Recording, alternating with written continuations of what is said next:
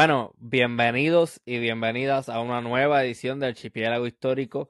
Mi nombre es Ramón González Arango López y en esta ocasión tengo el privilegio de conversar con el doctor Luis Cintrón Gutiérrez. Buenas noches, ¿cómo está todo? Ah, buenas noches, todo muy bien y gracias por conferirme el doctorado. Todavía estoy en vías de, pero ya más cerca que nunca. Eso me, me pasa cada rato que, que, le digo doctor a las personas, pero sí, me habías comentado eso. Pero está bien, casi eh, como el anuncio de televisión, casi casi doctor. se, supone, se supone que en algún momento de este año, máximo enero del año que viene, pero ya yo espero ya ser doctor pronto. Eh, y es por este estudios latinoamericanos, si no me equivoco. Sí, estoy en el programa doctoral de estudios latinoamericanos en la Universidad Estatal de Nueva York en Albany, SUNY Albany. Allí estuve varios años cogiendo frío. Ah, no, yo estoy aquí ahora mismo en el, en el este de los Estados Unidos cogiendo un frío fenomenal también. Todavía no se ha acabado. En Massachusetts es que estás, ¿verdad? No, New Hampshire, que está encima de, de Massachusetts. Ok. Nunca tuve la oportunidad de llegar cuando el tiempo que vivía allá. Sí, sí, sí. Pero tenemos un tema bien importante hoy, un tema bastante particular, y me gusta mucho. Y estaba pensando en esta canción que se suele tocar en los velorios y en, los entierros puertorriqueños, esta canción de Rafi Levy y la Selecta. Mira dónde va, se ha ido. Bueno, esa canción, para la gente que está escuchando eso y dice, coño, Ramón está a lo loco hoy. No, es que vamos a hablar de los velorios exóticos. Entonces, me imagino que debes tener una, por lo menos una definición simple de lo que es un velorio exótico, ¿no? Pues eh, mi trabajo de investigación desde que estuve en la maestría en la Universidad de Puerto Rico en Río Piedras será sobre un fenómeno que se ha convertido en mediático en Puerto Rico, que la, que la propulsora del mismo fenómeno, eh, la dueña de la funeraria Marín, le había declarado velorios exóticos y pues los velorios exóticos son estas prácticas funerarias donde el cuerpo esencialmente se coloca fuera del ataúd en un performance que proyecta como si tuviera vida eh, yo estoy ahora mismo quizás cuestionándome si verdaderamente deberíamos llamarles velatorios exóticos a ese, a ese velatorio solamente o a otras prácticas contemporáneas, pero eh, como la, directora funeraria y, dueña de la funeraria lo bautizó así, pues yo para mi tesis de maestría lo continué llamando velatorios exóticos, pero estoy en ese asunto de cuestionarme el término o si utilizo ese o, o velatorios extremos como le han llamado en los medios de comunicación en Estados Unidos. Ok, entonces los okay, el velorio exótico viene siendo para todos los propósitos un término de mercadeo. Eh, va por esa misma línea, exacto, un término de eh, un término para mercadear un producto, en este caso, pues el servicio funerario por parte de una funeraria en particular que en Puerto Rico entre los años 2008 y 2015-2016 era la única funeraria que lo hacía en Puerto Rico, que era colocar el cuerpo fuera del ataúd en unas posiciones como si tuvieran vida, que evocaban en algunas ocasiones algunas profesiones, en otras ocasiones eh, pues posiciones como si estuvieran en ocio, pero al final del día era una, eh, una actitud de performance para pues proyectar el cuerpo como una especie de holograma con vida. Entiendo. Ok, pero me imagino, yo la primera vez que vi eso, yo dije, bueno, esto no, esto pinta como que es nuevo, pero realmente nuevo no es. Eh, y entonces, antes de comenzar la grabación como tal, me estabas comentando de unas manifestaciones o un tipo de práctica que se, que se hacían en los velorios en Puerto Rico. Háblanos un poco más sobre eso, por favor. Pues nosotros este, pensamos que el velorio exótico es algo nuevo, que el velatorio esté fuera del ataúd, que el cuerpo colocado de pie es algo pues nuevo, pero no es necesariamente del todo nuevo o innovador. Eh, a, lo largo de, pues, del siglo XIX, siglo XX, con el desarrollo de la fotografía, tuvimos una práctica que le llamaban la fotografía post-mortem o la última foto de la persona donde el cuerpo pues fenecido se colocaba como si tuviera vida para sacarle una foto, eh, pues antes era tan cara la fotografía que la gente solamente tenía fotos del nacimiento, la boda y la muerte. So que este tipo de velatorio extrae un poquito de esa práctica de la, de la fotografía post-mortem en el desarrollo de la modernidad, tanto en Puerto Rico como en América y el resto del, de Occidente. Pero también en el contexto puertorriqueño, podríamos aterrizar también el asunto del velatorio exótico con unas prácticas similares al, al baquiné. Esta práctica de esencialmente de, eh, de la ruralidad puertorriqueña, donde los cuerpos de los niños se, despedían con una gran fiesta y era antagónica con el, con el asunto de la de, clase y de, y de pues, aspectos religiosos, donde pues, la, las clases dominantes de Puerto Rico contemplaban que este tipo de velatorio exótico, eh, bueno, del, del baquiné, iba en mm. contra de la pues, de la moral cristiana y demás. Y es un debate que pues eh, se, ha repetido, en tiempo reciente con el asunto del, velatorio exótico eh, o este velatorio extremo donde el cuerpo se coloca fuera del ataúd, que generó gran debate político en el Capitolio en Puerto Rico eh, por los pasados años antes del 2016. Pero voy a ser bien honesto. Está cabrón. Me parece que está fuerte que se quieran meter hasta en cómo entierran a la gente. Este, las instituciones religiosas. O sea, ¿a quién demonios le importa? Si, si los quieren enterrar como los quieren enterrar, chévere. Si le quieren hacer una fiesta, que lo hagan. O sea, eh, me parece que está de más esta, esta posición que históricamente ha, tenido la iglesia de querer regularlo todo, incluso todo lo que no necesariamente tiene eh, relación a lo, a lo cristiano, ¿no? Pero ajá. pero eh, también en el caso de Puerto Rico, la regulación ha venido por parte del Estado y pues en el contexto pues, de Puerto Rico, sí, esencialmente no había una separación entre la iglesia católica en un momento dado y el Estado hasta que llegan las instituciones estadounidenses que ahí separan el ritual este funerario de la, del aspecto religioso, pero todavía se sigue, eh, pues no ha habido una desconexión del todo. Eh, y pues sí se ha mantenido esa, pero pero sí se supone que hay una ruptura, ya no es, no se supone que sea controlada por las instituciones religiosas específicamente pues la Iglesia Católica en el siglo XIX, se supone que ahora pasaban a los municipios, por eso es que los cementerios eh, pasaron a ser a manos municipales, muchos de ellos, etcétera, pero pero sí, este, todavía seguimos arrastrando un poquito esa superestructura desde una óptica marxista. Una óptica marxista, interesante. ¿Por qué? ¿A qué se debe eso? Pues, eh, y ahí estoy a estar tocando de oído, ya no, eh, no he repasado en mis lecturas hace tiempo del marxismo, pero sí. eh, el marxismo habla de que existe una cultura hegemónica, y, eh, ya partiendo desde el punto de vista de Gramsci, y también hay unas cuestiones ya de una, de, pues, hay unas superestructuras que regulan la organización social, y hay unas estructuras que ya van disciplinando a las sociedades, y pues un poema que se hace, eh, se van repitiendo y se van eh, reproduciendo y, hay ocasiones donde es difícil romper con ese Con, con, esa práctica como ha sido en el contexto de Puerto Rico que muchas de las cosas que nosotros practicamos han sido pues herencia colonial Este, no, no, hago la pregunta porque me, me interesa genuinamente, porque realmente yo no soy una de esas personas que descualifica eh, este, el marxismo ni nada de eso. A mí me parece que es una metodología como cualquier otra que puede ser aplicada a determinado este proyecto.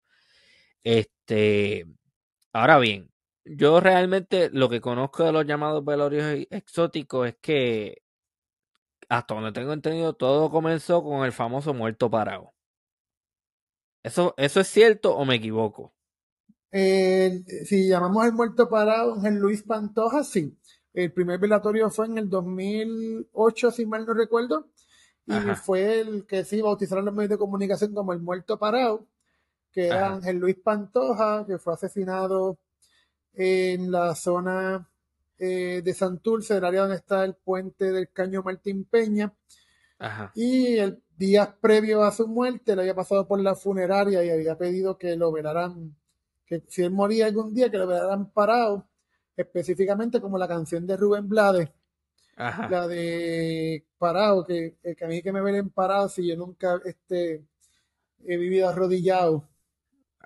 y pues por ahí que va y se convirtió en un boom mediático. Después de ahí vinieron varios velatorios más. El Estado eh, intentó regularlo. Hubo un debate bastante interesante, una legislación, un proyecto de ley que sometió. Hubo varios proyectos y varios debates.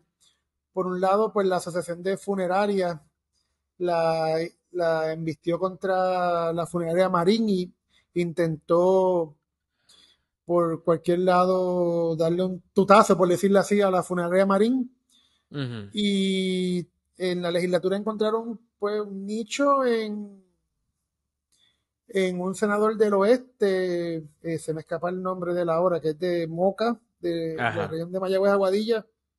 Eh, Luis Daniel, Luis Daniel, ahí se me escapa el apellido, que fue un senador de estos de la región oeste, que estuvo en la misma época de, de Belín Vázquez. Pero al final del día, el debate, eh, la voz es cantante en las comisiones legislativas fueron, por un lado, en contra de este tipo de práctica el senador popular Eduardo Batia y a favor de la práctica o, la no regulación de la práctica, más que otra cosa, el, el nuevo progresista Tomás Rivera Chats. So que hasta en, en ese asunto tan trivial, eh, siempre hay un antagonismo entre esas dos figuras políticas de, la década pasada. Bueno, todavía siguen dando tumbos hoy. Exacto.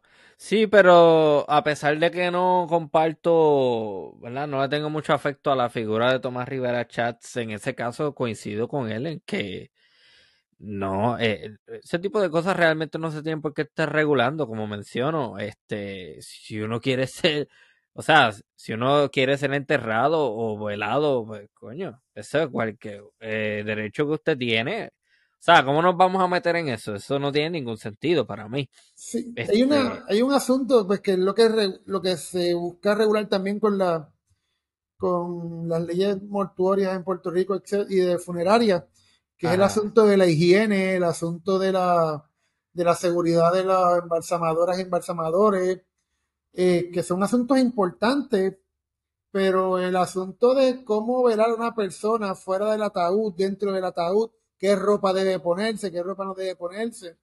Pues eso no, entiendo yo que no debe ser tampoco materia ocupada por, por, ninguna institución, de no ser la, familia o, las personas que están a cargo de despedir a la persona fenecida. Y eh, pues sí, entiendo que pues que el Estado sí debe regular el asunto de la, de la seguridad de, los, de, estas personas que trabajan en esta industria, porque al final del día la muerte es una industria dentro del sistema capitalista y debe tener algunas regulaciones que el mercado no se las va a dar. Eh, si, es por el mercado, el mercado eh, va a seguir este, ninguna protección a, a la empleomanía, pero pero sí, debe haber una regulación, pero no debe ser a ese punto que era el, que el, debate principal que trajeron esta gente del, de la funeraria y el que trajo Luis Daniel, el senador del oeste de Mayagüez, eh, era el asunto de la moralidad, eh, que eso era inmoral. Y me recuerda un poco también las discusiones que habían sobre el baquiné en, en el siglo XIX, que en esa misma edición, el asunto de la moralidad que es un tema que siempre está en disputa, como si la moralidad fuera solamente una y custodiada por una sola institución, cuando son muchas instituciones las que regulan lo que es el, comportamiento social y moral. No, y que, bueno, yo, yo he tomado cursos de filosofía y entre ellos uno de ética y la moral es algo, hay diferentes teorías que compiten. Entre ellas hay una, si mal lo recuerdo, sobre la ética que habla de, ay Dios, ¿cómo se llama esto? Este, la, em, que diferentes naciones o en diferentes lugares hay diferentes formas de ver lo que es moral. Creo que es la relatividad ética, si mal lo recuerdo. Sí, es un asunto bien relativo a la, a cultura y a las sociedades y a los espacios, al, espacio geográfico, al entorno cultural del área. Porque lo que para nosotros pudiera ser una cosa inmoral, para otras personas, para otras culturas y otras sociedades puede ser completamente moral o por ejemplo, nosotros comemos, algunas personas, los que son carnívoros, comen productos vacunos aquí en, Puerto Rico, en los Estados Unidos, en otras regiones del mundo la vaca no se toca. O incluso tan cercano como nosotros, si mal no recuerdo, ya esto es una historia tocada de oído y no tiene que ver tanto con la moral, pero pues tiene que ver con las valoraciones sociales que le damos a algunos productos. Pues, en el contexto pues, de Puerto Rico, la pana es importante para nuestra dieta diaria, por lo menos para muchas personas.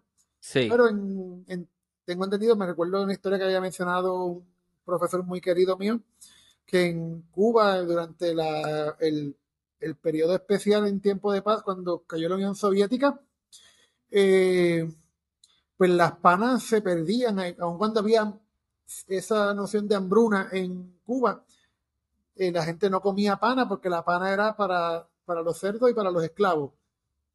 So que vemos nuevamente el asunto de la superestructura, como algo de, siglos pasados todavía se sigue replicando en nuestras prácticas cotidianas hoy día.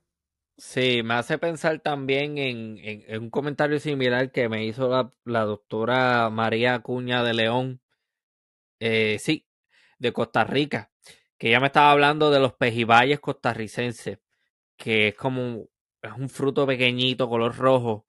Entonces, ella me estaba comentando que a los costarricenses les encanta, pero que no recuerdo si era en Guatemala o en Honduras, un país de esos vecinos. Eso se utiliza para alimentar a los cerdos. Y si tú le ofreces pejibaye a esas personas, se van a ofender porque lo van a ver de esa forma. Pero otro ejemplo que se puede dar de, de, dentro de eso de la relatividad ética es que, por ejemplo, se sabe que los iglúes por muchísimo tiempo lo que han hecho es que cuando hay un, un miembro de la familia envejeciente que ya no puede em, producir de forma activa y aportar de forma activa al grupo, lo que hacen es que lo dejan y que se muera, este, y que se congele. Eso para nosotros es completamente no, eso no procede. Pero dentro de la cultura de ellos, que es una cultura en donde eh, tú no sabes lo que te vas a comer mañana, no, no sabes cómo vas a poder. Es una, es una cultura en donde es una constante la incertidumbre, pues eso es perfectamente ético y normal para ellos. Este, ajá. No, no, que estoy eh, afirmando lo que estás diciendo, que, es completamente pues, relativo a cada, a cada contexto y a cada desarrollo histórico, social y cultural y geográfico. Que ese, dato no, lo tenía presente. Es como también como con los gatos, ¿no? Que los gatos se alejan para morir cuando ya no. Ajá. Y por ahí va la, discusión también. Sí, este. Me gusta el nombre ese, el, el, muerto parado. Realmente todavía me acuerdo de eso. O sea que quien quiera que haya bautizado el evento de esa forma realmente hizo un buen trabajo. Pero me llama la atención el hecho de que esa persona de alguna manera sabía que estaba metido en una situación en donde podía fallecer próximamente. Entonces, par de días antes, eh, entonces, es que él hace estos este, preparativos con la funeraria. ¿No sabe un poco más sobre eso? Pues lo que menciona la prensa, lo que me dijo, la, de ese caso no me hablaron mucho y la familia como que no... Mm, fue bastante difícil de encontrar. Claro, claro. Lo que recuerdo de, esa, de, de ese caso es que en uno de estos medios alternativos del, llamado Bajo Mundo, habían mencionado que esta persona había sido excorta de Héctor el Fader, que cuando Héctor el Fader estaba caliente. Eh, pero también había otras teorías dentro del, de la misma página esa, porque pues es más, son chismes, independientemente de la, la, vertiente que fuesen, la información que hay es chisme, porque no es una información verificada. El Estado nunca ha resuelto el caso, no ha resuelto ninguno de los casos que han sido de muerte violenta de este tipo de velatorios. O que al final del día este tipo de velatorio también es una forma de, de, llamar la atención sobre eh, la ausencia de Estado en esta dirección o el Estado fallido, como le quieren llamar algunos, el Estado adulterado, como lo llamamos otras personas, o el Estado descomprometido, eh, que, que, al final del día es una respuesta eh, a, esa, a ese asunto. Pero sí, el, este, la persona de alguna manera u otra sí sabía que estaba que estaba ya con los días contados. Pero menciona algo importante, o sea que hasta donde puedo entender, todos esos velorios exóticos tienen relación con personas que estaban envueltas en malos pasos, como decimos en Puerto Rico. Mm, no pudiéramos llamarle del todo, así que estaban todos envueltos en malos pasos, porque pues, hay algunos casos que pudiéramos decir que sí, que fueron muertes violentas, producto de eh, una, ya fuese narcotráfico, ya fuesen otras eh, formas de actividades ilícitas, pero también es, un asunto. Eh, Omar Rincón, que es un, es un experto en comunicación y estudios culturales colombiano, que ha sido de los que más ha trabajado el aspecto de la narcocultura. Él plantea que para pues para vivir como narco no tienes que ser narco, porque pues la, al haber unos vacíos eh, dentro del sistema capitalista que han sido llenados por el narcotráfico, pues se van creando ya unas resignificaciones, unos, este, unos nuevos significados sobre la vida, sobre la muerte, y lo que él también denomina como una narcoestética, que es un, pues, Tú no tienes que ser narco para tener un performance de lo que sería un bichote en el contexto puertorriqueño, etcétera.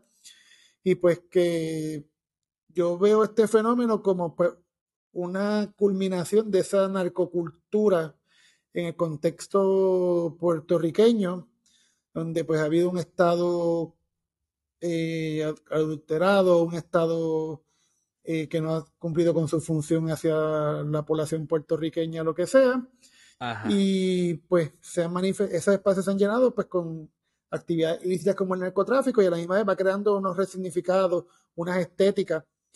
En el contexto pues de Latinoamérica lo podemos ver muy bien en, la, en, la, en las narrativas de las novelas. Y ya creo que me estoy yendo un poquito de los muertos y estoy aterrizando en el tema de narcocultura. Pero... Sí, pero, pero me gustaría hacer una pausa porque primero, para la audiencia que, que este programa se escucha en muchísimos lugares de Latinoamérica. Este, cuando el doctor Luis Javier Cintrón Gutiérrez dice bichote, se refiere a lo que nosotros dentro de la jerga popular de Puerto Rico, eh, eh, esa es la persona que controla determinado espacio dedicado a la venta de drogas ilícitas, de, de de ilegal, lo que llamamos también de forma coloquial el punto de droga. El, bichote es el que controla el punto de droga. O sea, y nosotros le llamamos así.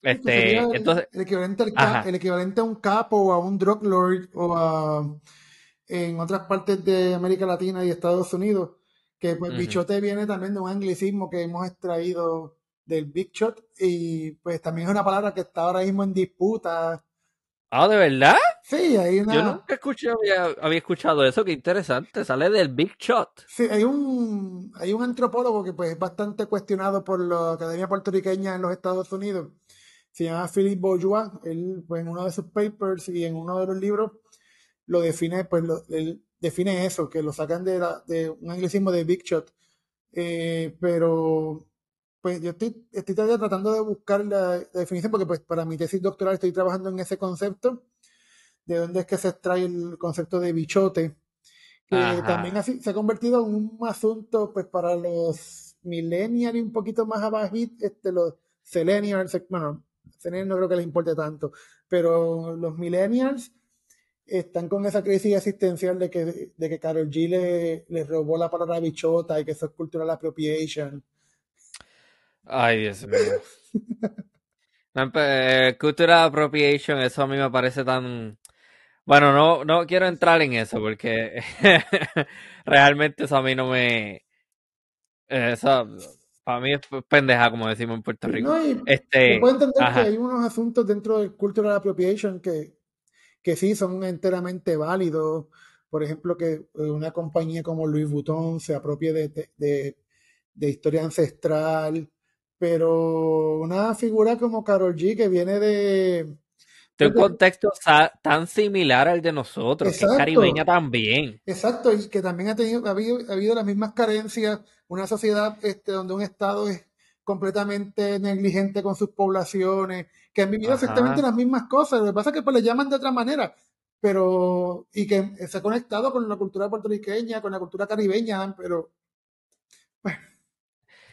Exacto, es que yo pienso esos son gente changa que no tiene más nada que tiene, parece que tienen la vida tan fácil que se, se, le dedican a buscar boberías para pelear, como que, ver, ¿qué, diablo le importa? Si es que quiero usar la palabra esa que la utilice, no importa.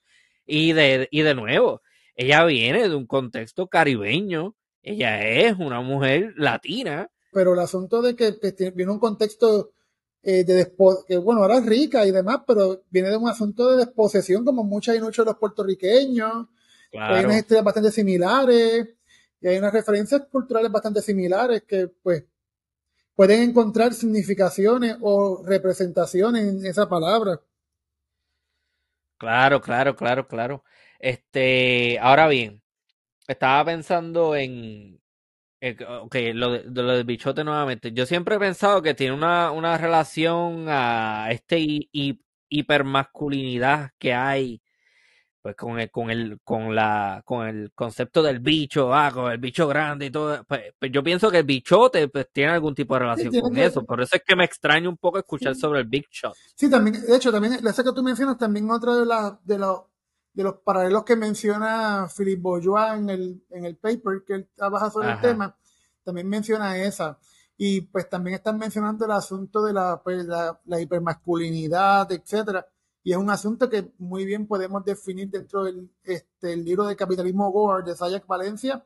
Habla de ese hombre, de ese hombre construido en esta narcocultura, que pues es un hombre que pues su masculinidad se encuentra pues eh, en, encontrada, porque pues el hombre del siglo XX, por, por su poco poder adquisitivo versus a otras épocas, se vuelve más violento para poder demostrar que es el macho alfa, que es el, que, el proveedor de la familia, y pues se construye esta sociedad súper hiper masculinizada y esencialmente un patriarcado más violento. Eso está bien interesante. A mí me gustaría explorar ese tema también. Este, pero ajá. Ok, estabas hablando de unos, de unos conceptos que me parecen bien interesantes y me gustaría que nos expliques un poco sobre eso, que son conceptos que, que compiten. Eh, y me da, me da a entender que hay uno de ellos que apoyas. Este, el, el estado ausente y cuáles eran los otros dos. Pues hay un debate que se estaba planteando en los últimos pues, años eh, por un lado están la teoría del, Estado fallido, que es pues, bastante conocida y desde, el punto de vista donde muchas personas aquí en Puerto Rico teóricamente han partido de pues, el Estado que falló a, mantener un, un, ejercicio biopolítico de la sociedad donde pues el gobierno invertía en preservar la vida de las personas a través de los sistemas de salud, educación, etcétera. Y pues un concepto importante para, para entender nuestra realidad, el asunto de un estado ausente, pero también hay un debate que lo escuché más reciente, que es donde pues y lo escuché más del contexto colombiano. No recuerdo ahora quién fue la que lo estaba presentando, pero fue una de esas conferencias durante la pandemia que eh, auspició el Departamento de Estudios Latinoamericanos de Stony Brook eh, University en, en, Nueva York. Sí, en Nueva York. Eh, pues ella, la persona que estaba presentando, era una candidata a doctora en historia, o era doctora en historia, no recuerdo bien ahora, y estaba hablando de que, pues, que en algunas ocasiones esas violencias relacionadas pues, con el narcotráfico, eh, en el contexto pues, colombiano, se dan no es porque un Estado ausente, sino porque hubo un, exceso de Estado en tomar unas decisiones de cómo ocupar los, los terrenos, cómo usarlos, pues creó una sobreproducción de un producto que se convirtió en una droga. En este caso, la coca, base coca, que se convirtió después en un producto ilícito, la cocaína, que es producto, según esta historiadora, que ahora mismo no recuerdo el nombre, es producto de ese exceso de Estado donde el Estado para ocupar el territorio nacional mandó a crear latifundios de lo que fuese y pues eso incluyó eh, coca y otros productos que hoy utilizan para el narcotráfico o como la, coca, este, la base coca para cocaína. Eh, a mí yo me estoy inclinando un poquito más por ese asunto también porque Estado fallido puede ser hoy día todo. Por ejemplo, dentro de Estados Unidos, un estado como la Florida, que aun cuando económicamente pudiera ser un estado bastante bollante, socialmente hablando, es un estado fallido eh, porque no, hay, no se cumplen con unas expectativas, las personas no tienen necesariamente la calidad de vida, hay un montón de, campamentos de gente viviendo fuera de, sin techo, eh, gente en estado de desposesión, el servicio médico. Mississippi, Ohio, Michigan, la ciudad de Detroit. Y estos son pocos ejemplos, hay un montón más, para que ustedes entiendan que Estados Unidos será un país más rico, pero hay gente que también viviendo... Incluso lo que serían los grandes modelos que el, sistema nos vende como los modelos aspiracionales, la ciudad de Nueva York. La ciudad de Nueva York tiene grandes bolsillos de pobreza, de delincuencia que dan aspereza a que el narcotráfico encuentre un lugar también y otras formas de exclusión, de violencia.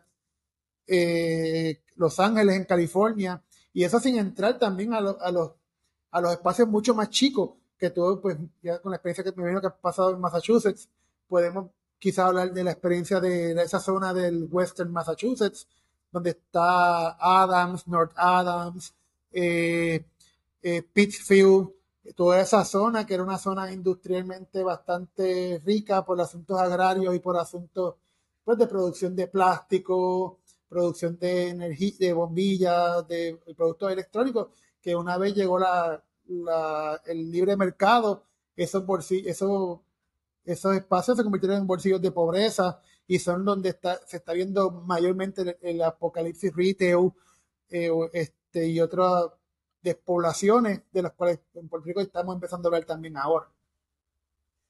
Hay mucha tela que cortar por ahí y veo que tienes unos intereses bastante similares a los míos.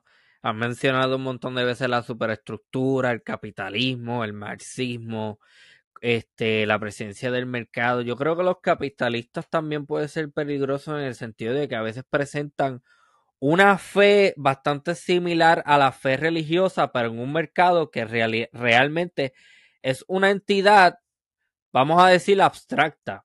Y se comportan como, sí, el mercado lo va a resolver todo. Entonces es, es, una fe ciega en, en, una, en un concepto omnipotente que realmente no tiene ningún tipo de, vamos a decir, eh, conciencia, como es el Estado. Sí, no, al final del día también como el asunto del, de la mano mercado. el mercado, la mano invisible que regula que regula todo, pues no siempre lo regula todo, porque si fuera, eh, lo regularía todo, y aquí me voy a calentar con mis amigos libertarians, etcétera, de que y el mercado hasta para la policía, pero al final del día, si uno quiere garantizar derechos civiles o una mano de obra eh, bastante productiva, hay que mínimamente tener una garantía Exacto. el un acceso a la salud, etcétera, porque tampoco tirar a la gente a morir por, por el capital. Exactamente. Que, estamos ya cayendo en un asunto necropolítico, que eso es lo que es un concepto que trabaja Member eh, y también lo hemos eh, aplicado mucho para entender pues las nuevas dinámicas del sistema capitalista. Pues mencioné previo de que pues el asunto del estado del estado que ha ido dejando su su rol biopolítico de proteger, eh, de proveer la, proteger la salud, el cuerpo, la educación de las personas a un estado necropolítico que es dejar morir. Y pues, para nosotros los puertorriqueños, quizás la, la el ejemplo más eh, reciente sobre eso fue el contexto del huracán María, donde el Estado literalmente dejó morir a grandes bolsillos de la población puertorriqueña, ya fuese por, por, por torpe o, a propósito o, o, una combinación de ambas, no sé. Sí, una falta, una falta de infraestructura y yo, yo lo, realmente lo que estoy viendo en Puerto Rico es que el escenario político no tiene el, el nivel intelectual que en algún momento quizás pudo tener. Eh, por ejemplo, yo no puedo comparar a ningún político de ahora con José de Diego.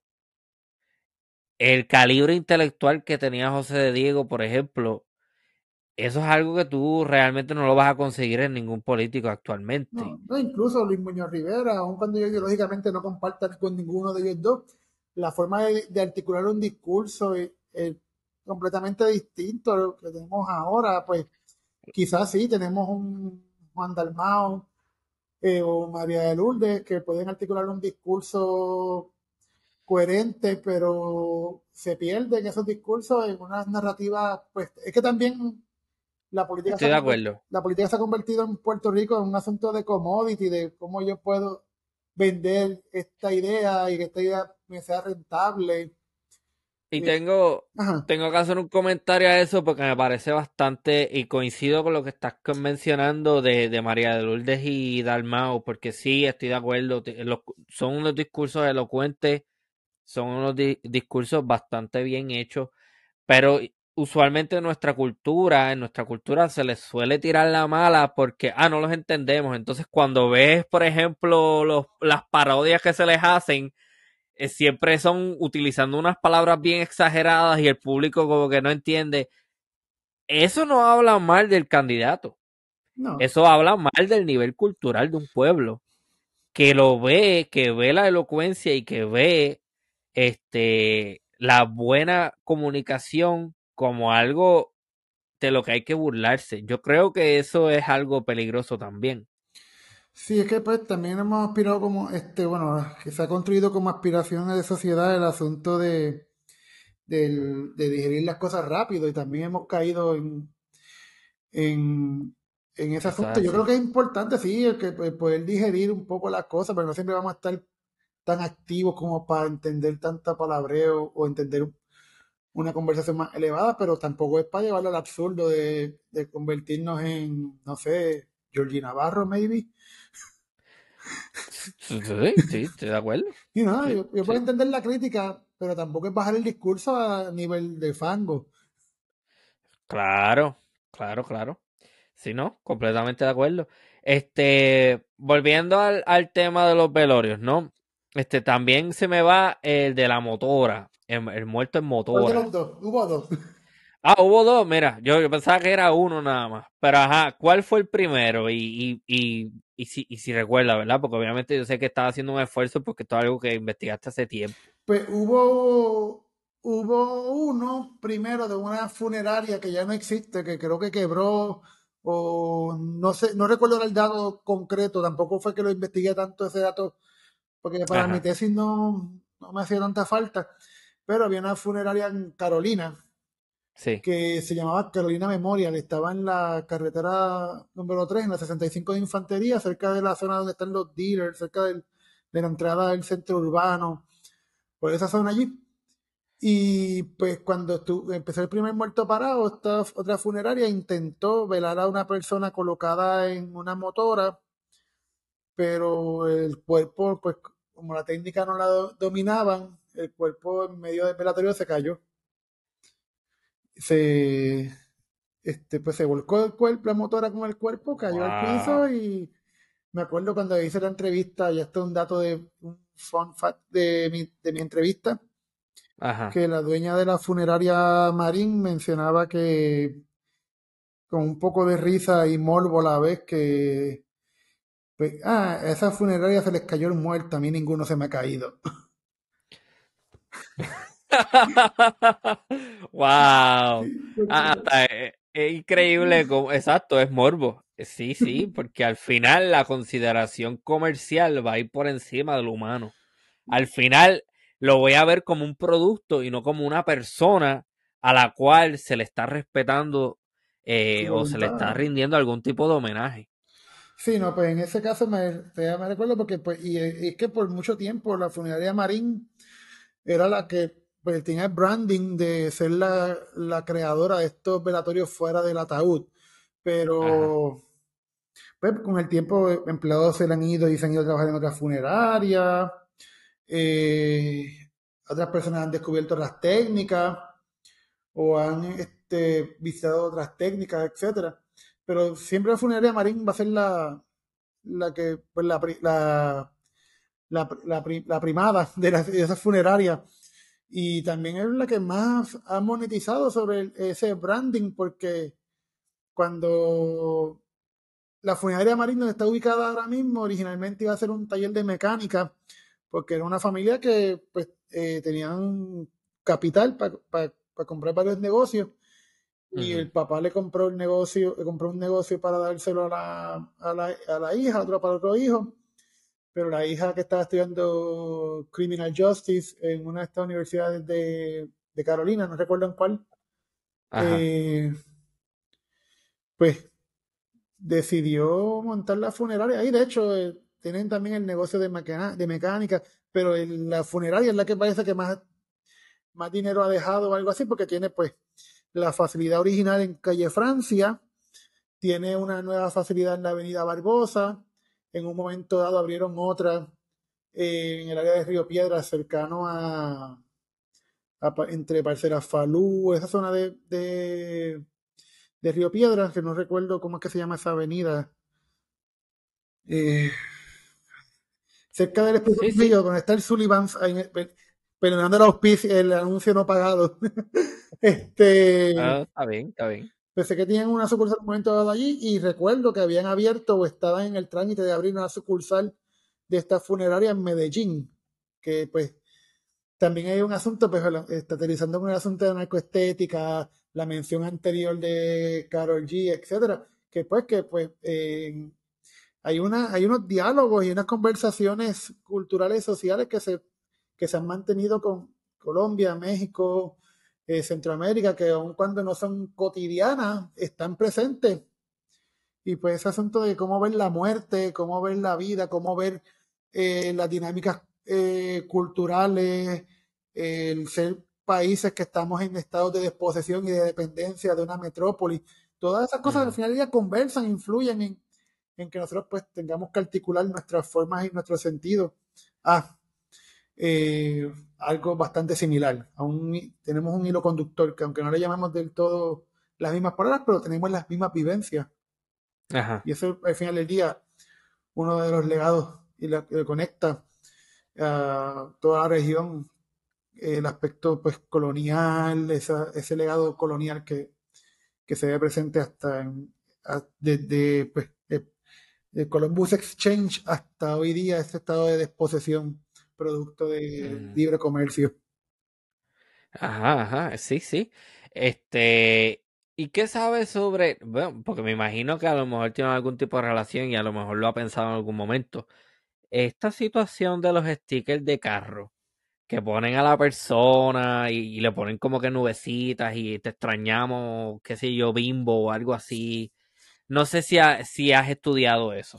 Pues parte de mi, de mi trabajo, yo quería en un momento dado trabajar la parte icono, eh, la iconografía que se forma alrededor de las personas fenecidas, no solamente la calcomanía o el sticker eh, de los carros, porque eh, pues sí, eso es evidente, pero en Puerto Rico un elemento que fue bastante común en todos los velatorios que tuve la oportunidad de asistir para observar era la, la camiseta con la, con la foto de la persona fenecida, te recordaremos siempre con la foto de la persona jangueando, el, cielo de fondo.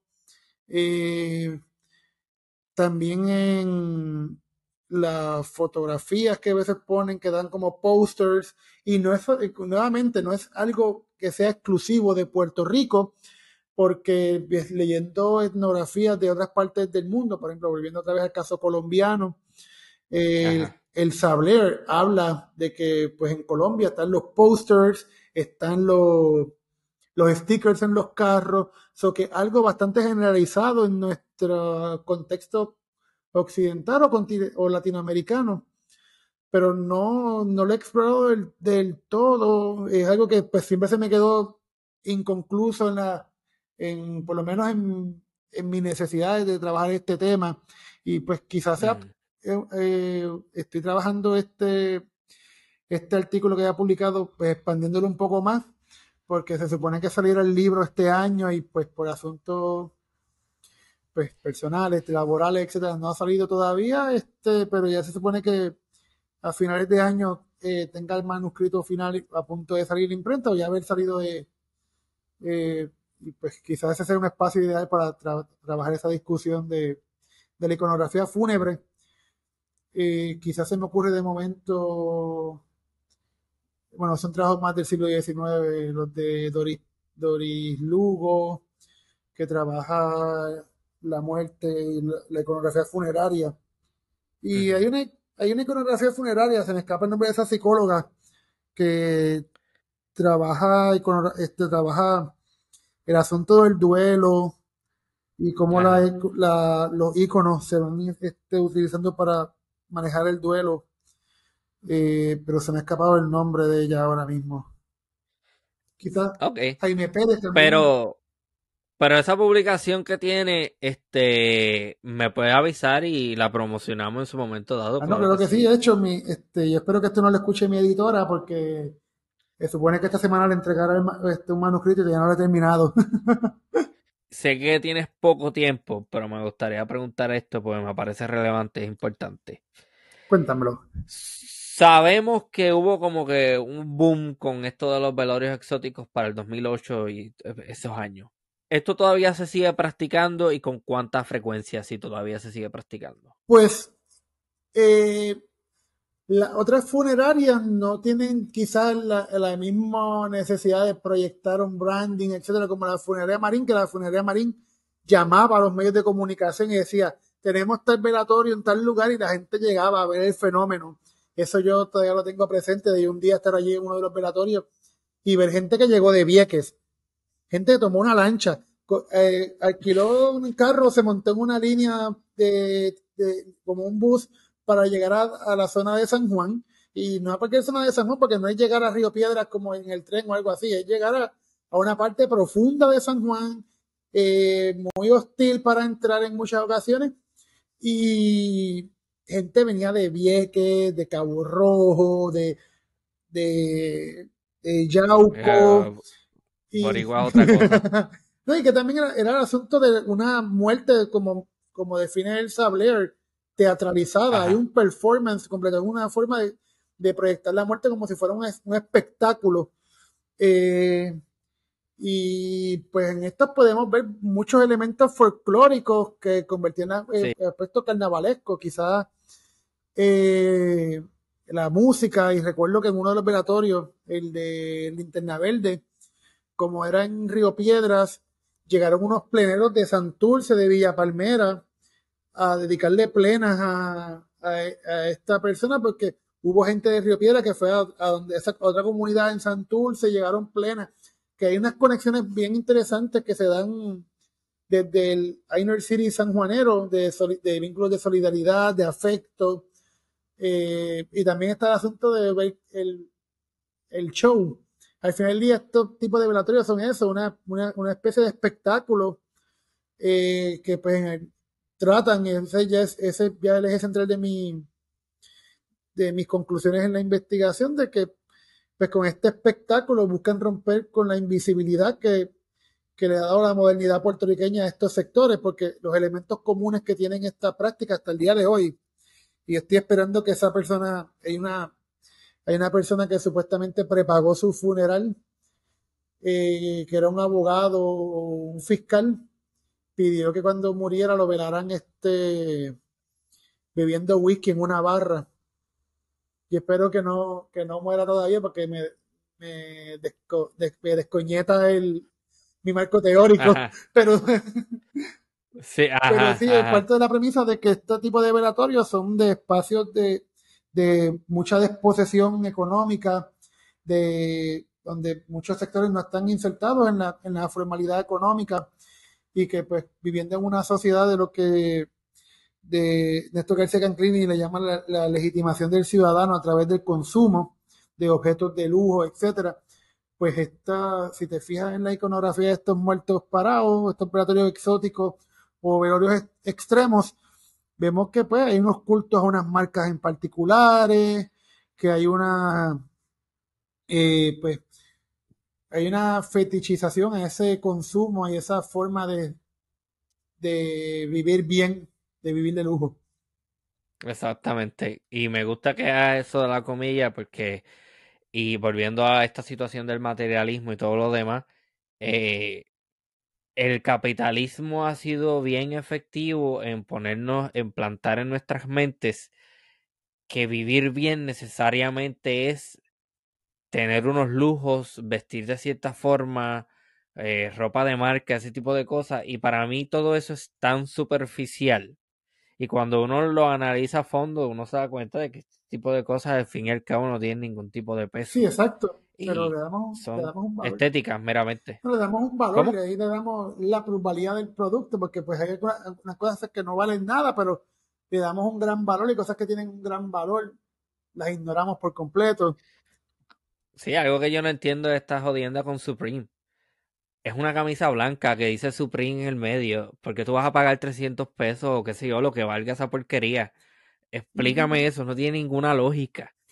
Pero es parte de, es una narrativa dentro de una estructura que crea las condiciones para que la gente compre eso y le dé el valor, como menciona, que realmente, del que realmente carece. Sí, es un tema, es un tema interesantísimo y de hecho también es la, es la base de la, de la noción de la vida y muerte dentro de la narcocultura. Hay unos trabajos bien interesantes en esa dirección, eh, por ejemplo, los trabajos de, de Valenzuela Arce, que es un profesor de, del Colegio de la Frontera Norte en México, que va en esa dirección, eh, los trabajos de Omar Rincón, de Sayak Valencia, que van apuntando hacia pues que en esta fase del sistema capitalista es mejor vivir un día como rey que toda una vida como güey, que de hecho es una canción de un narco corrido también. Eh, envíame los contactos. Ah, claro que sí, ¿no? En el caso de eh, Valenzuela Arce, pues lo he conocido, pero no tengo tanta confianza con Sayak Valencia. Eh, Una persona yo sé que está muy ocupada, muy, este, pues es posiblemente la teórico eh, más importante de México contemporáneo. Y no es porque le tenga un respeto o una estima, pero sé que está a un gran nivel y es una gran teórica. Y sería interesante que si pudieras contactarla para, tenerla en un futuro aquí, hablar de capitalismo Gore, que es su. Gore, G-O-R-E. como, el, como, el, género este fílmico. Sí. Sí, Gore. Interesante. el libro se llama así mismo, Capitalismo Gore, eh, y creo que se cumplieron, creo que 20 años ya o 18 de, cuando se salió el libro por primera vez. Que pues para la gente que trabajamos en narcocultura eh, es como, es como nuestra Biblia. Mm, interesante, interesante. Este, me gustaría que nos hables un poco del podcast que estás corriendo, porque sé que tienes unos proyectos y pues me gustaría proveerte el espacio para que los promuevas. Bueno, muchísimas gracias Ramón por la oportunidad. Este, pues dentro de mi espacio de trabajo en, la Universidad del Sagrado Corazón estoy desarrollando un podcast. es mucho más, eh, el concepto es más corto, es más breve, pero el objetivo es mayormente pues eh, darle un espacio a jóvenes eh, académicos emergentes pero para darle consejos a estudiantes que están en su proceso de desarrollo de investigación. En el espacio donde me encuentro trabajando ahora mismo en la Universidad del Salvador Corazón, estamos pues promoviendo la destreza de investigación dentro de la, de la universidad y pues, eh, pues para darle el espacio a, las y los jóvenes de, de, la universidad que desarrollen ideas que sean de ellos, que sean, que los, que nazcan de ellas y ellos pues hemos desarrollado este podcast porque muchas veces el estudiante en, bachillerato o en licenciatura se siente que su, que su imaginación investigativa no es válida, cuando de, lo contrario es súper válida que ellos, sus intereses sean los que se proyecten en las investigaciones. Y pues hemos tenido ya varios episodios Tuvimos uno con, que sería interesante también si le pudiera invitar algún día, Sara Molinari. Sara es una estudiante, bueno, ya, ya se graduó, ahora es doctora en antropología y es postdoctoral fellow en, en FIU en Miami. Y ella pues está trabajando asuntos de la crisis económica en Puerto Rico. Ah, sí, ese, episodio, claro que ese episodio estuvo muy bueno, la discusión que tuvimos de los consejos que nos dan los estudiantes para investigar. También tuve uno que ese pues fue puro, este, puro egoísmo de mi parte. Eh, invité a una compañera amiga que, que trabaja en narcocultura, pero visto desde el mundo de TikTok.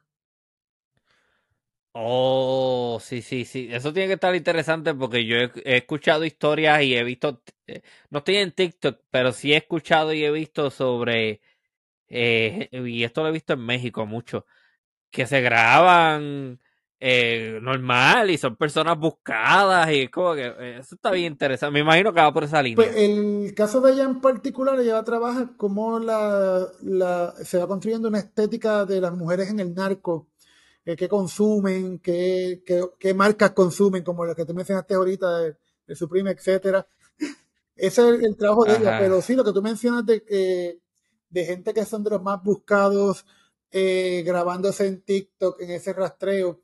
Eh, pues yo siempre le digo a mis estudiantes que como yo no puedo hacer un, trabajo sobre mi tema de investigación yendo a la calle como haría un antropólogo cualquiera y preguntarle a una persona, tú eres bichote, quieres darme una entrevista para mi tema de investigación, pues me toca usar eh, artefactos culturales donde se reflejen esas realidades o esas cotidianidades y hay una novela que es bastante famosa para el contexto mexicano que se llama El Señor de los Cielos. He escuchado sobre ella, pero a mí ese tipo de producción personalmente no me interesa, no me llama la atención, pero esta novela colombiana sobre Pablo Escobar, este, probablemente la conoce. Sí, esa misma que se llama Pablo Escobar, ¿verdad? ¿El patrón del mal? ¿O la otra? El patrón del mal, creo que es. Eso yo vi todos los episodios. Excelente producción. Yo, el aspecto de las producciones, pues, eh, pues los efectos, etcétera, pues quizás me, algunas me gustan más que otras, no soy tan fanático de las narconovelas, pero las veo porque, pues, me dan un, me dan un reflejo de, las cotidianidades dentro de, esa, de ese narcomundo que, pues, y cómo penetran al, a nuestros otros registros, ya en clave de Martín Barbero, es un teórico colombiano, bueno, español colombiano, no, recuerdo, pero vivió en Colombia. Eh, Ajá. Pues la novela, por ejemplo, eh, en la que mencioné El Señor de los Cielos, hay una temporada donde se habla exactamente de eso, de cómo personas que del narcomundo estaban tratando de pues, proyectarse en redes sociales, en Facebook. Para qué tiempo no existía TikTok todavía, pero ese asunto de, reflejar esa opulencia del narcotráfico en las redes sociales, que pues, lo, que, lo tú has mencionado, se ha reflejado en eso y también este otras novelas, quizás quizás la que es más mala en producción, pero en la narrativa de cómo conecta el narcotráfico de norte a sur desde Chile hasta Estados Unidos, es este una de los dueños del paraíso de Kate del Castillo, pero eso es otro tema para otro, para otro podcast, porque la narconovela, pues, ya de por sí un género literario, pero yo lo utilizo como elementos etnográficos. Ahí ya uso a un sociólogo, un sociólogo estadounidense que habla de, se llama Howard Beckett, que usa los productos culturales como el cine, etcétera, para hablar de, de, pues, de registros culturales históricos en la sociedad estadounidense. Eso está bien interesante. Este, o sea, yo he tenido, he entendido, ¿no? Que eres sociólogo, te dedicas mucho a la sociología. Sí, eso, tengo preparación en sociología, mi maestría, una de mis maestrías es en sociología y pues la segunda que es en medios y cultura contemporánea es más con, con un framework sociológico, eso que y mi doctorado está más movido a esa parte de la sociología. Ok, para las personas de la audiencia que no están familiarizadas con la disciplina, ¿qué es la sociología? Ah, yo no sé. no, no es broma, pero también en serio, porque pues es el chiste constante en redes sociales de que estudio sociología, pero no sé qué, es sociología. Pues, yo puedo burlarme de la sociología, pero no puedo permitir que nadie se burle de la sociología.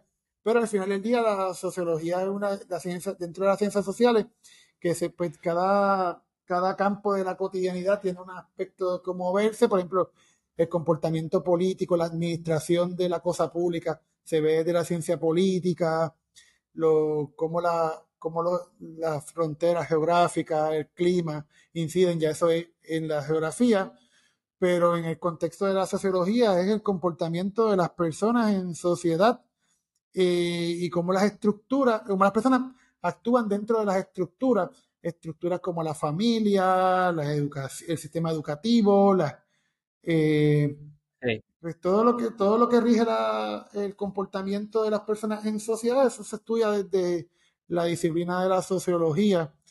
Eh, y pues aprovechando un poquito el espacio, la Universidad de Puerto Rico en Río Piedra tiene un, gran programa de maestría en sociología, anuncio no pagado nuevamente, pero es un excelente programa eh, que ha dado pues eh, mucho al, país.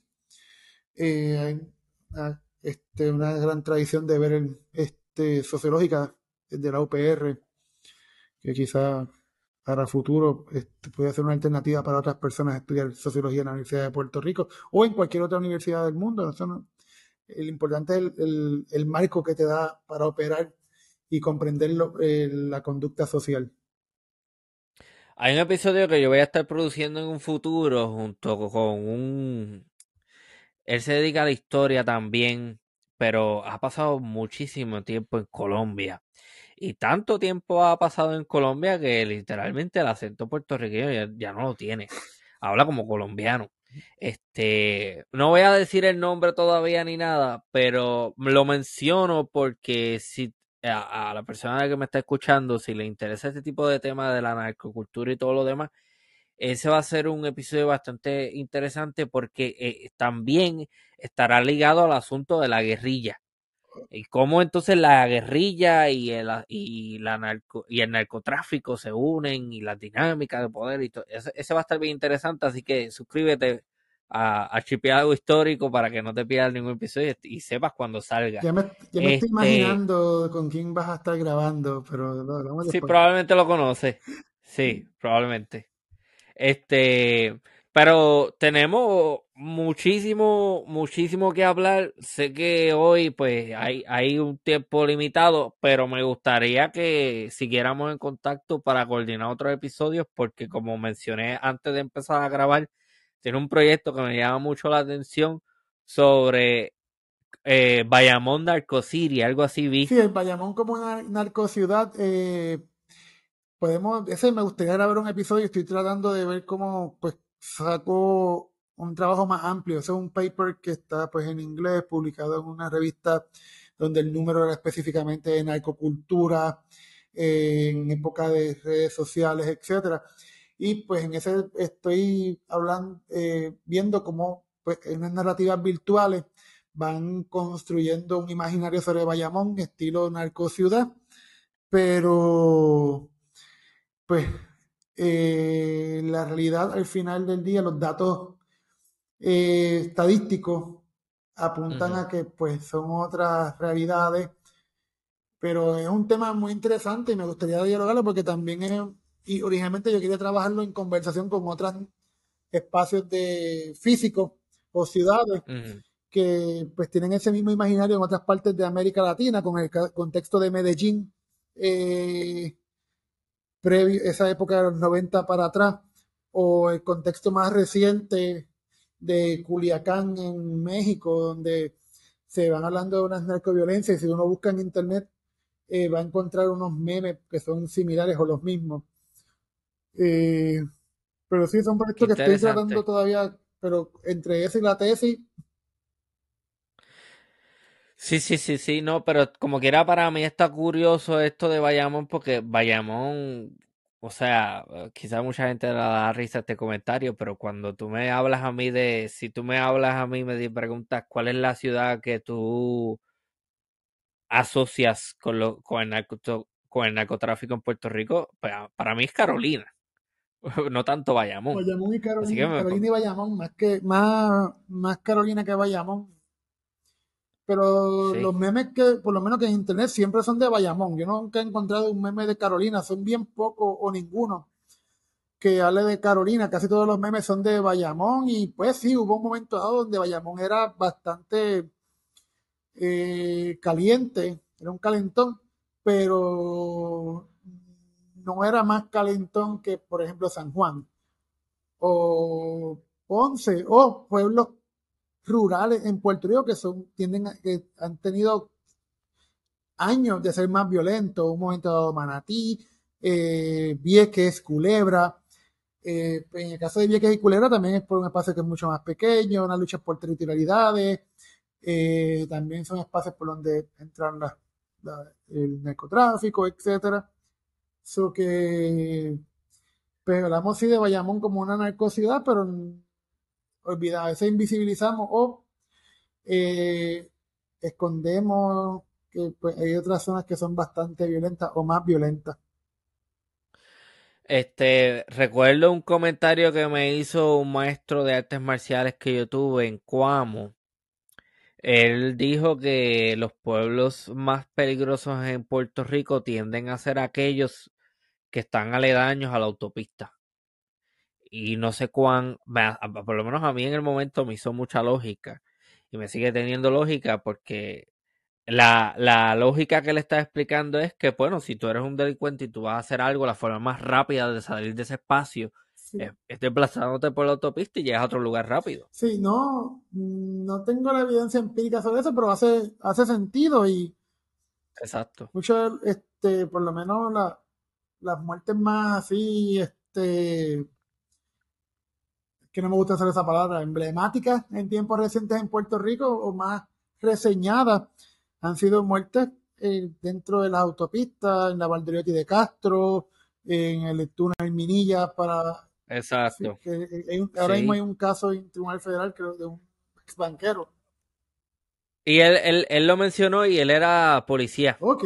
Así que por eso es que también quizás eso le da un poquito de más validez a su observación porque pues es una persona que está que está en constante contacto con la criminalidad y todo ese tipo de cosas. Es un, tema, es un tema interesante y pues en Puerto Rico eh, no hay una tradición tan grande de estudiar esos temas. Hay gente que lo ha trabajado suelto eh, para maestría, eh, para tesis de maestría, tesis de doctorado, pero no hay una agenda concertada para trabajar la, esas violencias lo más cercano a eso es un instituto que fundó la doctora Madeline Román, el Instituto de Violencia y Complejidad, que pues ha trabajado ese asunto de las violencias eh, desde una perspectiva sociológica y de más reciente del derecho, eh, con profesoras como Iris Rosario, eh, Carmen Rabel, si mal no, no, recuerdo el nombre,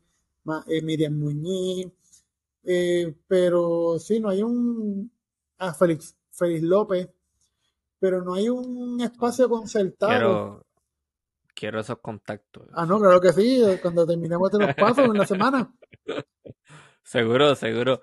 Este, bueno, pues estoy muy agradecido por la oportunidad. Sin duda alguna tenemos, por lo menos visualizo un par de episodios adicionales en un futuro. Pues. Este, ¿cómo se llama el podcast? Que creo que hablaste de él, pero no, no dijiste. No, nunca lo mencioné. Se llama En modo investigativo y se escucha pues en, en, la plataforma de Spotify se, se colocan, pero también se pueden escuchar todos los lunes eh, a las 6 de la tarde por Radioactiva, la emisora radial de la Universidad del Salvador Corazón, por internet, que es radioactiva.com o radioactivapr.com. No recuerdo ahora mismo, pero sí va si se buscan en Facebook Radioactiva USS, eh, van a encontrar este, el enlace. Y pues si ponen el hashtag en modo investigativo, van en Twitter o en Facebook, van a encontrar la publicidad que yo, que yo hago del podcast. Pues ahí lo tienen. A mí me parece importante que este tipo de espacio nazca. No, sé. Porque motiva a los estudiantes subgraduados, que son estudiantes a los que no usualmente, por lo menos mi opinión, dentro de la academia, a ti no se te empieza a dar la importancia hasta que haces el doctorado. Y está, y estudiantes de subgraduados y estudiantes de maestría son gente que tiene mucho que aportar. Sí, no, la experiencia, pues ya viéndome un poquito a mi experiencia personal, pues yo desde bachillerato sí tuve un empujón grande con gente como Manolo Valdés Piscini, eh, eh, Walter Díaz, que es un profesor que estuvo por muchos años en, el colegio de Mayagüez y terminó ahora de decano de Social Sciences en una de estas universidades eh, de la frontera norte, de frontera sur de Estados Unidos, en Texas, creo que en El Paso, en uno de estos recintos de UT. él confió mucho en mí desde bachillerato, pero eso no es la norma.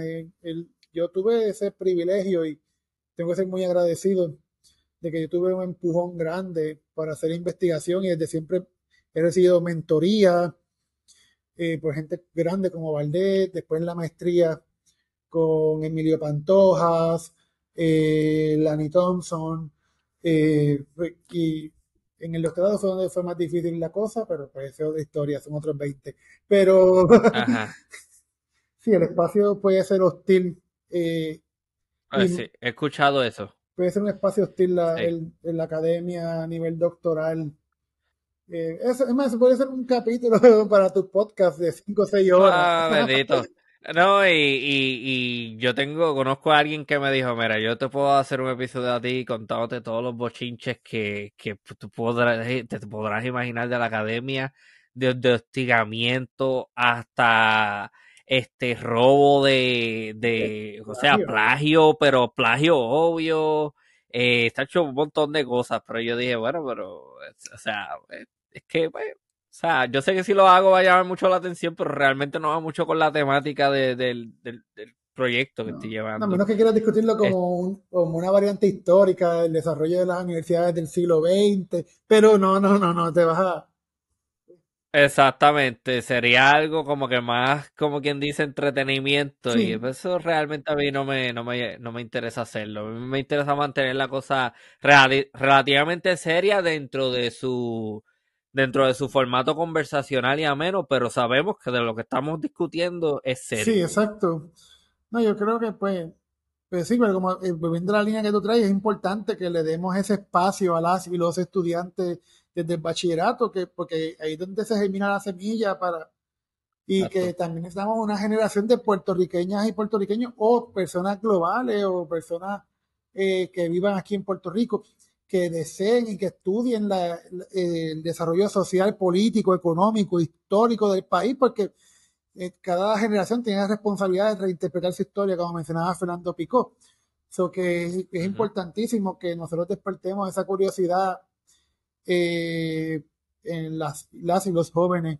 Y pues esa es la intención que tengo con el, el podcast que aquí dentro del proyecto académico en el que estoy trabajando en Sagrado, pero también me imagino que al final del día también es, uno de tus de, de tus objetivos o tus goals en, con este eh, proyecto y con otras personas que te, eh, tienen proyectos también similares, ya sea por podcast o por, por TikTok por decirlo así, que gente que pues que está tratando de, despertar esa curiosidad para que estas generaciones y las futuras generaciones verdaderamente intenten conocer y reescribir nuestra historia. Excelente. Bueno, pues muchísimas gracias por, haber participado. Este, muchísimas gracias a ti por la invitación.